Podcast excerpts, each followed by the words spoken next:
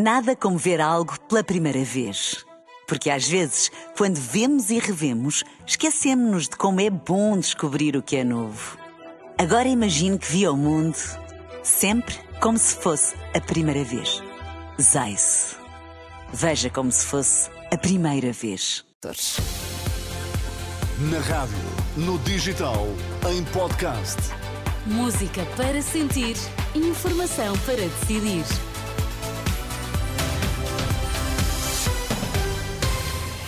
É hora de ouvirmos as notícias. Bom dia, Sérgio Costa. dia, Teresa. O que é que temos nos destaques? Dani Alves, condenado a quatro anos e meio de prisão. O futuro secretário-geral da CGTP considera movimentos inorgânicos positivos para os protestos dos trabalhadores.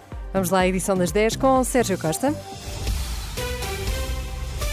Dani Alves, condenado a quatro anos e meio de prisão, o futebolista brasileiro foi- considerado culpado num caso de agressão sexual ocorrido em 2022 num bar de Barcelona. A sentença, lida na última hora num tribunal da capital da Catalunha, fixou uma pena aquém do pedido pela acusação que sugeriu 12 anos de detenção. A defesa de Dani Alves pode ainda recorrer ao Tribunal Superior de Justiça e ainda se voltar a ser condenado ao Tribunal Supremo eh, Na atualidade nacional, movimentos inorgânicos de protesto são positivos. A convicção é do futuro secretário-geral da CGTP.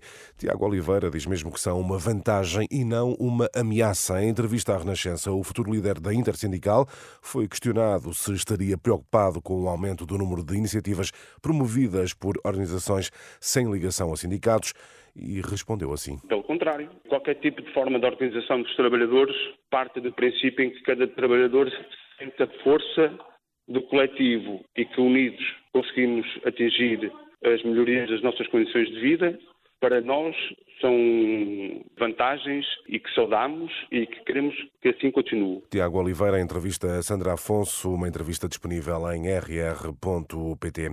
O presidente da Associação Sindical dos Juízes contra o Direito à Greve das Polícias, em entrevista ao programa Hora da Verdade, da Renascença e do Jornal Público, Manuel Ramos Soares, diz que a acontecer seria uma desnecessária alteração à lei e que teria de ser estendida também às Forças Armadas. Não é necessário que os polícias tenham esse direito. E também não acho que seja adequado. Se amanhã houver uma proposta qualquer de um partido qualquer no sentido de atribuir às polícias a possibilidade de exercerem direito à greve, depois a seguir pergunta as Forças Armadas e eu, se essa matéria for discutida, acho que os partidos, o Parlamento, não deve aprová-la. Manuel Ramos eh, Soares, uma entrevista para ouvir na íntegra depois das 11 da noite, mas que está já disponível em rr.pt. França formaliza cortes orçamentais no valor de 10 mil milhões de euros, medida que já tinha sido anunciada pelo governo de Paris após a revisão em baixa das previsões para o crescimento económico. O decreto, nesse sentido, foi assinado pelo executivo francês e inclui um corte de 2 mil milhões de euros para programas de ecologia sustentável, desenvolvimento e mobilidade. Já o programa dedicado à energia e clima perde mil eh, milhões. E a fechar, Teresa, fica a saber que já caiu. O satélite, estou a falar de um satélite, Ai. um satélite de duas toneladas da Agência Espacial Europeia caiu no Oceano Pacífico entre o Havaí e o Alasca. A previsão era que o equipamento regressasse à Terra de forma descontrolada, mas ninguém sabia ao certo que região do planeta seria atingida. De acordo com a Agência Espacial Europeia, tudo aconteceu sem qualquer incidente. Caiu entre o Havaí e o Alasca, mas sem incidentes. Boas notícias, Sérgio Costa. Obrigada. Até já. Até já. Nada como ver algo pela primeira vez.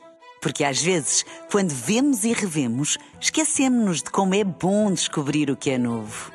Agora imagine que viu o mundo sempre como se fosse a primeira vez. Zais. Veja como se fosse a primeira vez.